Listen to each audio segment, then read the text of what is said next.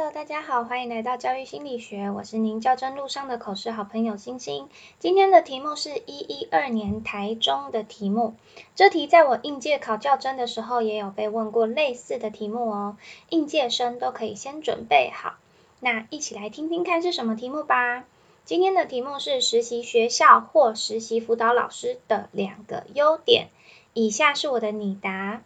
我很幸运在实习时遇到很好的学校和辅导老师，让我对如何成为一名老师有很多的学习。我认为我的实习学校的第一个优点是实习时间规划，第二个是对实习生克制化的观课安排。我的实习学校安排我一半的时间跟班级在一起，一半的时间跟着四个处室。让我无论是班级经营、课程教学，或是各处室行政业务，都能有所认识。而且学校是按照大型活动在规划行政处室的实习，例如开学前后，辅导室需办理新生的相关活动，便让我在辅导室协助处理相关活动。十一月是学务处主办的校庆园游会活动，学校便让我在学务处跟着学习。让我对学校的大型活动的规划跟执行有更多的接触，而客制化的观课安排跟我的实习辅导老师也很有关系。由于我有名语证照，实习的时候辅导老师建议我跟学校申请，看看是否能让我去看很厉害的名语老师的课。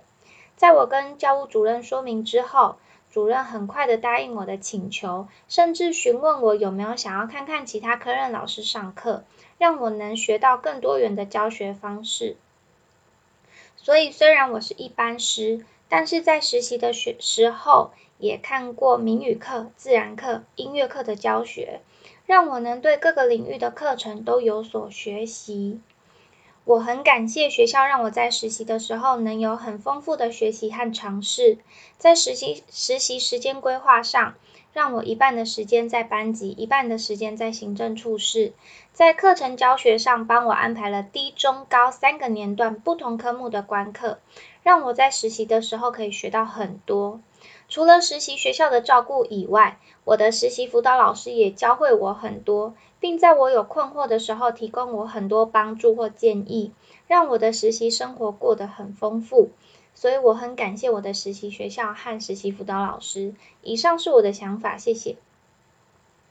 我应届考竹县的时候，好像被问过实习辅导老师有教过我什么，还是给我什么资源之类之类的。啊，我 IG 有可以去我 IG 翻翻看。